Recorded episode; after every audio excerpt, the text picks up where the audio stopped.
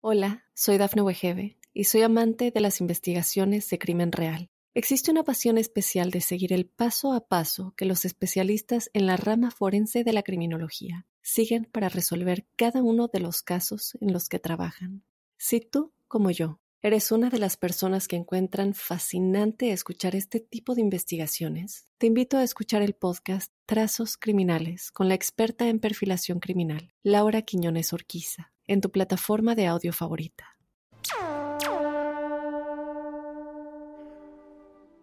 Hola, ¿cómo están? Bienvenidos al episodio número 24 de este podcast que se llama La huella ovni y que es, como dice en nuestra portada, un espacio para pensar, para hacernos preguntas, para responder planteos, pero alejándonos bastante de las verdades absolutas y acercándonos a las preguntas que llevan a más preguntas, esas preguntas que abren nuevos mundos con eh, nuevas preguntas. Ese es un poco el espíritu de este podcast que, que, se crea, se forma, eh, avanza gracias a las preguntas que ustedes me envían. Yo soy Jorge Luis Uxdorf, me dedico a hacer documentales, me tocó recorrer gran parte, en realidad no toda, pero gran, gran parte de América Latina, otras partes del mundo haciendo documentales de ovnis.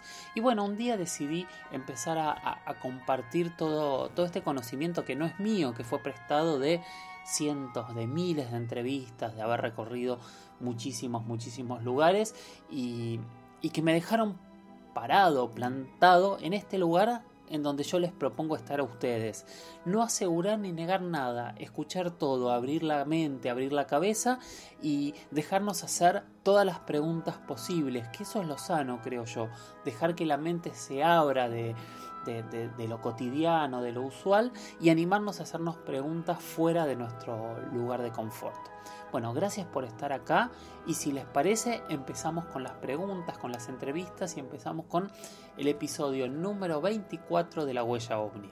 Antes de empezar, me olvidé de decirles que para comunicarse conmigo en Instagram soy arroba Jorge Luis S oficial, en Twitter soy arroba Jorge Luis S 77 y para comunicarse por cuestiones que tengan que ver con el podcast usamos siempre el hashtag numeral la huella ovni. Ahora sí, comencemos con el episodio.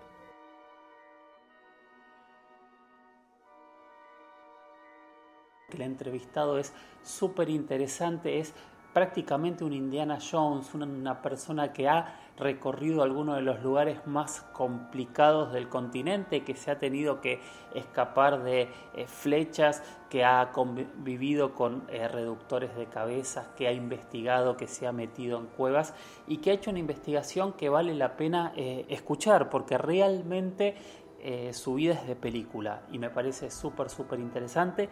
Igual en esta primera parte de la entrevista, primero lo vamos a presentar y vamos a hablar de su primer trabajo que de alguna manera terminó siendo profético porque fue uno de los primeros en publicar libros sobre los comechingones y todo lo que ocurre en Córdoba, pero años antes de que todos nos enterásemos de, de lo que ocurría en el Cerro Uritorco y así se generase esta enorme comunidad que mira al cielo.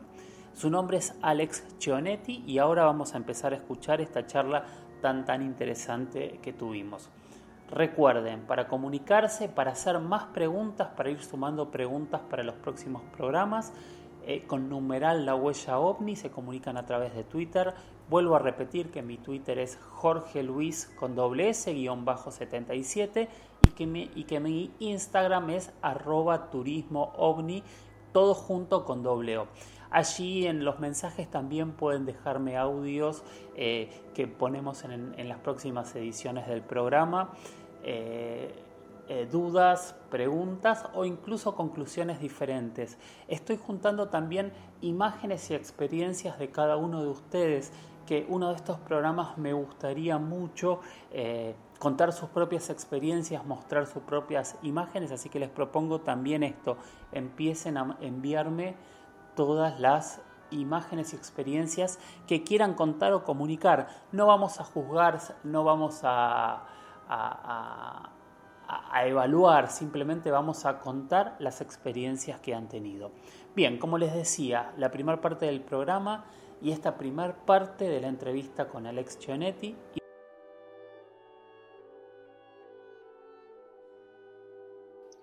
Bueno, y ahora estamos con Alex Chionetti, que ya el otro día nos estuvo eh, hablando y contando la verdad y la realidad del caso Vidal eh, y, de cómo había llegado él a la verdad. Pero realmente es un personaje para exprimirlo y conocerlo eh, completamente, porque de alguna manera es, es la persona que se animó a ir a cuántos lugares. Contanos un poco de vos, Alex no sé, no me gusta mucho hablar de, de migo, conmigo y sinmigo, ¿no? eh, yo te digo, nací en Buenos Aires, crecí en el barrio de Almagro, soy un realismo fantástico, un escritor de realismo fantástico que se convirtió en explorador y productor mediático y, ¿qué te puedo decir? Fui un pibe curioso que decidió siempre ir a las fuentes, ¿no? O sea, ir al lugar de los hechos. Y siempre si veía una colina, curioso, ¿qué está del otro lado de la colina? Y, el otro lado del barrio. Y ahí exploraba como Leopoldo Marechal buscando los gliptodontes en el barrio de Bohemo, Almagro, en mis primeras expediciones, digamos, intelectuales que después se convirtieron en física, ¿no? Digo, hay que explorar el mundo físico, ¿no? Y, mi conexión con la Tierra, siendo el signo de Capricornio, siempre fue muy fuerte, ¿no? y, soy un frustrado, digamos, naturalista, un frustrado guardaparque.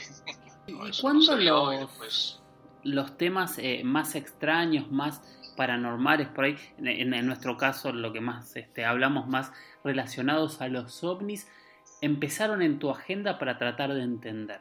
Me salía de las clases y me iba a la biblioteca. Y ahí leía libros de exploración y había, me acuerdo que había una buena colección de pasacalpe, de los viajes y exploradores, ¿no?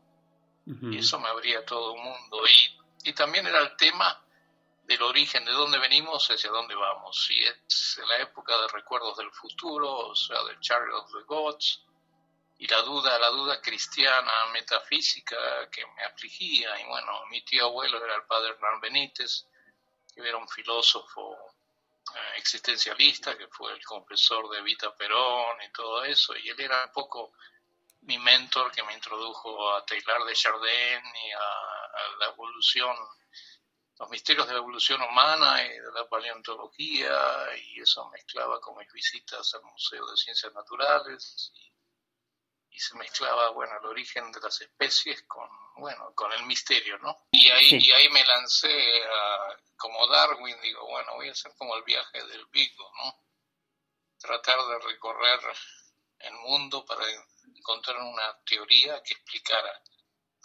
Estoy hablando, ya estamos mediados de los setentas, en esa época el tema se veía desde la hipótesis extraterrestre, no había otra, ¿no? Y después, bueno, caí en el área influencia de Fabio Serpa, que publicó mi primer libro, Mundos Paralelos, ¿no? Y Mundos Paralelos resume toda esa mi cosmovisión de los 70, que yo, bueno, yo lo escribí, eh, fueron dos o tres años que yo no salía de la casa, ¿no? Estábamos en cuarentena como ahora. Hola, soy Dafne Wegebe y soy amante de las investigaciones de crimen real. Existe una pasión especial de seguir el paso a paso que los especialistas en la rama forense de la criminología siguen para resolver cada uno de los casos en los que trabajan. Si tú, como yo, eres una de las personas que encuentran fascinante escuchar este tipo de investigaciones, te invito a escuchar el podcast Trazos Criminales con la experta en perfilación criminal, Laura Quiñones Orquiza, en tu plataforma de audio favorita. Empezaste hablando de los comechingones Contame a qué conclusiones llegaste, qué relación encontraste, si es que la hay, con el Uritorco, con todo lo que ocurre hoy. Brevemente para después irnos a eso.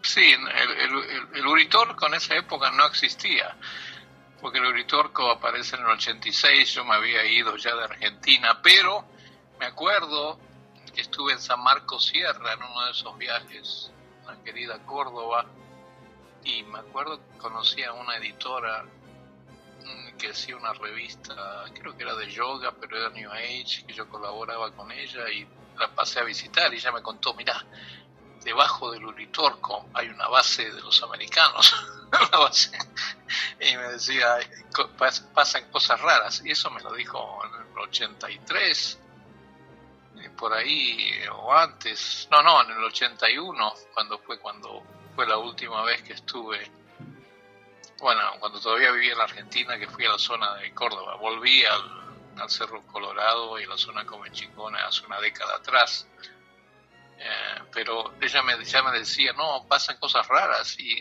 la leyenda es que hay una base americana debajo de, de las sierras estas, ¿no? Y, eso era San Marcos Sierra, ¿no? Que es parte, no, está tan lejos del Uritorco. No, es totalmente cerca. Pero, ¿y vos qué opinás sobre esta, este pueblo tan, tan místico, tan mítico y que se dicen tantas cosas?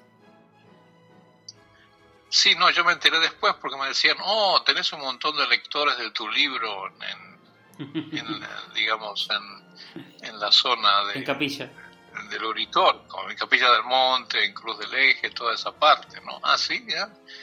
Sí, gente que sabía, me conocían de Buenos Aires y se fueron a vivir eh, ya a la zona de, Capilla. Pienso antes de que sucediera esa famosa eh, mancha azul del Cerro Pajarillo, ¿no?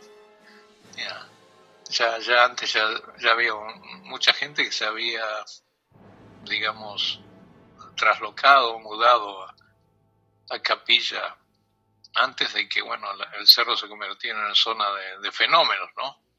Pero después uno se encuentra que sí, ya había antes fenómenos de hace mucho tiempo y había todo un misticismo y había toda una interpretación, bueno, de los comechingones como un, pueblo con muchos misterios y con el bastón de mando y otras cosas raras, pero yo encontré sí que los comechingones eran un, pueblo que vivía semi enterrado, digamos, vivían en casas, eh, digamos, eh, semisubterráneas y adoraban el sol, Inti, tenían influencia incaica y lo que más me extrañó fue el casco ese que yo vi a mediados de los 70 y que parecía más un casco con antenas un casco español, aunque lo llamaban el casco español.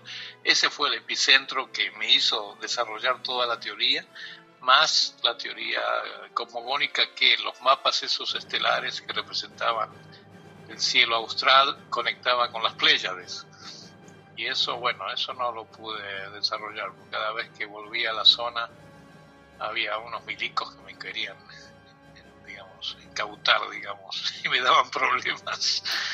Que ya yo había investigado ya en el año 78 varios casos ufológicos y me habían entrado en zonas aledañas y bueno, te consideraban ufólogo como casi un extremista en esa época. Gracias Alex. Esta es la primera parte de una entrevista muy muy larga y bueno, como es tan larga decidí ir cortándola en fragmentos para poder disfrutarla, escuchar cada uno de los puntos.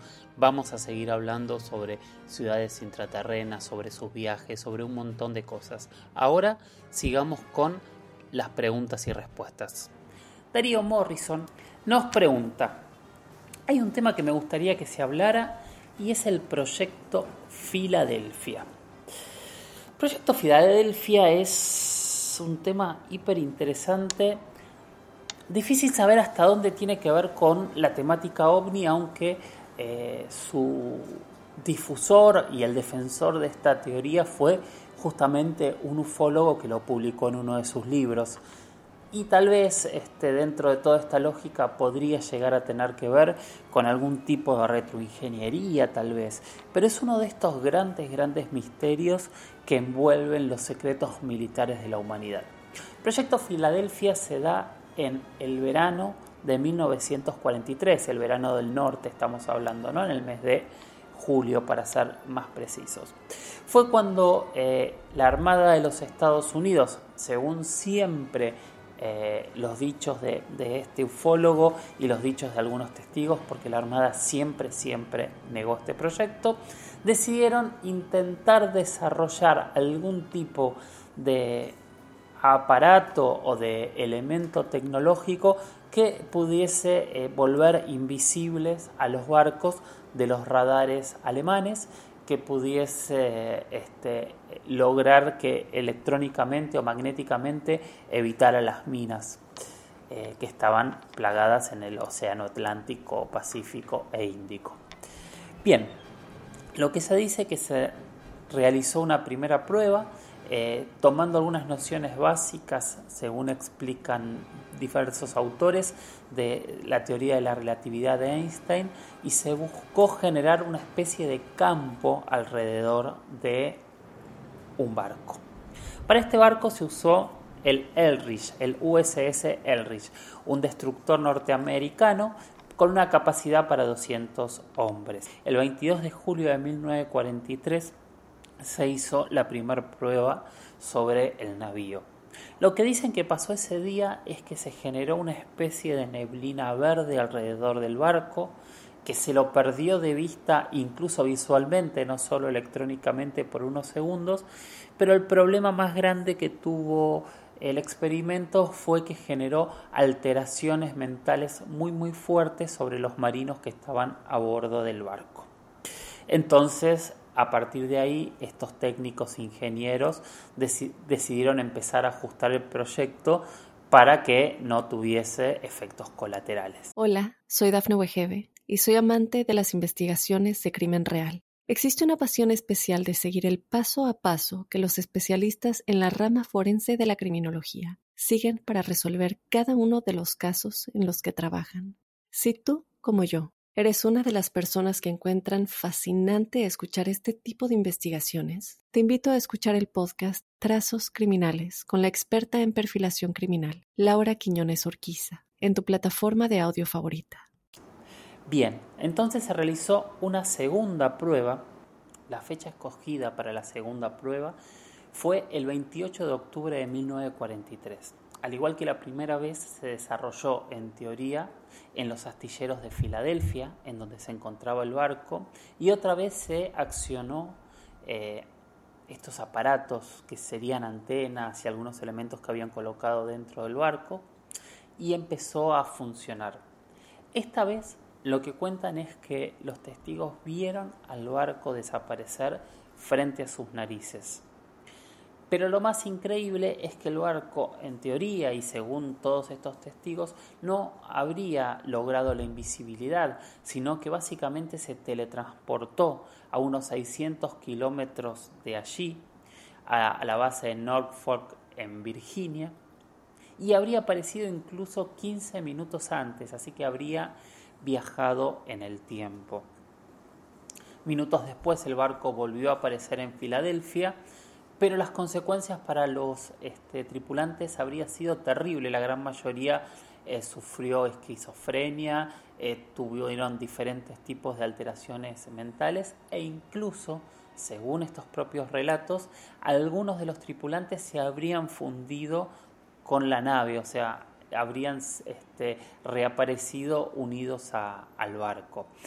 Eh, esta tragedia o este desastre habría sido el fin de, este proyecto que había sido en teoría llevado adelante por un conocido eh, experto que era el doctor Franklin, Franklin Reno, que es quien habría llevado adelante este experimento para lograr la invisibilidad.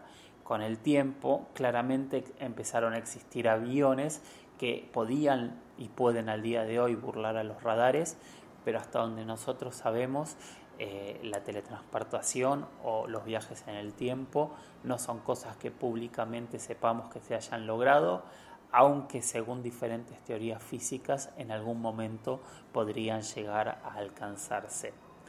Este es el secreto que hay detrás de esta conspiración. La Marina, como decía al principio, siempre lo negó, hay eh, muchas voces no autorizadas que han publicado libros, que han dado entrevistas, hay supuestos testigos que han hablado de lo ocurrido, pero realmente al día de hoy no hay ninguna fuente oficial que nos confirmen que realmente el proyecto eh, Filadelfia o el proyecto Arcoiris, que es de donde nació el proyecto Filadelfia, realmente hayan existido. Tal vez algún día eh, sepamos la verdad sin dudas y nos corramos de eh, todas estas enormes, enormes conspiraciones.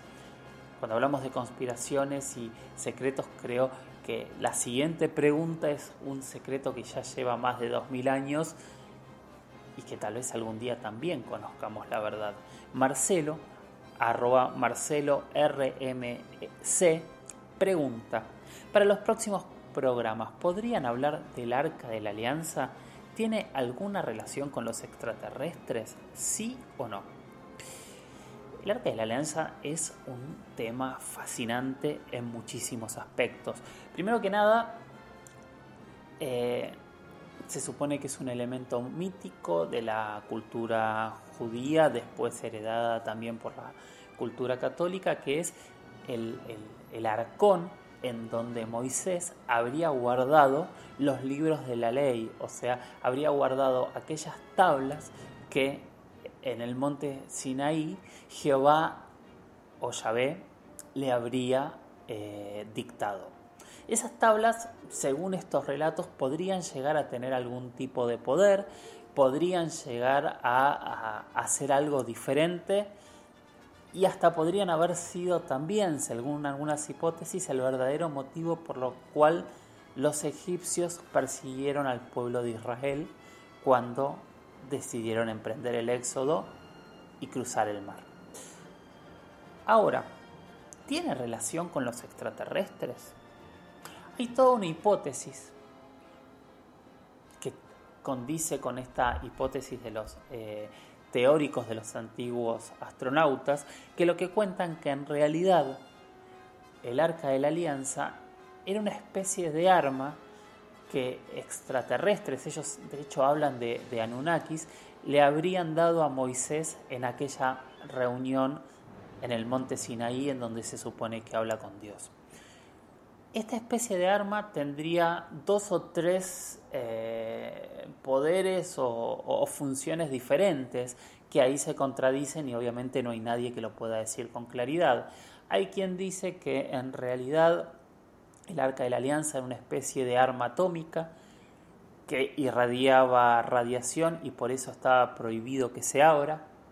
Hay quien dice que en realidad era un artefacto de comunicación en el cual Moisés podía comunicarse con estos dioses o con estos extraterrestres o como quieran llamarlos y que por eso era tan importante el traslado. E incluso hay quien dice que en realidad también funcionaba como una especie de guía de GPS antiguo en donde eh, les marcaban el camino para poder llegar hasta la tierra elegida tras eh, finalizar el éxodo, aunque está este chiste moderno que ustedes habrán visto cuánto se tarda caminando desde eh, Egipto hasta donde está hoy Israel y son apenas unos 30 días, si no me falla la memoria, y los judíos tardaron en ese éxodo 40 años, así que si era un GPS realmente funcionaba muy, muy mal. Hay muchísimos otros mitos alrededor de eh, el Arca de la Alianza, que están planteados de manera muy interesante, por ejemplo, en la película de Indiana Jones, pero también hay toda una hipótesis que habla que en realidad lo que había dentro del arca de la alianza eran diferentes planos secretos de los arquitectos egipcios y que de alguna manera esos planos habrían sido legados a toda la arquitectura que comenzó en Europa a partir de eh, la arquitectura gótica, después de que los templarios supuestamente eh, lograron recuperar el arca de la alianza de, las ruinas del templo del rey Salomón. Entonces hay muchísimas hipótesis sobre el arca de la alianza, algunas son extraterrestres, otras tienen que ver con conspiraciones y secretos, y por supuesto están todas las eh, hipótesis o todos los planteos este, de fe religiosos de lo que este gran símbolo eh, significaba para un pueblo que era el pacto con su Dios, quien los guió para llegar sanos y salvos al lugar que les había prometido. Bueno, bueno, gracias por haber llegado hasta acá. Estamos finalizando el episodio número 24 de la huella ovni. Gracias por haberme acompañado, gracias por las preguntas y nada, los dejo con, con estos planteos, con estas puertas, con estas preguntas que se abren a las que ustedes ya venían y tal vez con alguna conclusión nueva, ¿no? Con, con, alguna seguridad diferente a la que teníamos antes de empezar a escucharnos. Nuestra propuesta igual no es esa, no es este, brindarles verdades, no buscamos verdades absolutas, sino buscamos tener las herramientas, los elementos para que cada uno pueda llegar a sus propias conclusiones. Mientras tanto, como siempre les recomiendo levantar la cabeza, mirar al cielo y preguntarnos qué es lo que hay ahí, escudriñarlo, prestar atención, tener siempre una cámara a mano y aprender, aprender qué son las estrellas, qué son los satélites, qué son los elementos que ingresan este, a la atmósfera, qué es la atmósfera, por supuesto, y todo esto que nos puede hacer eh, separar los errores de las cosas sin explicación. Gracias y hasta el próximo episodio. Chau, chau.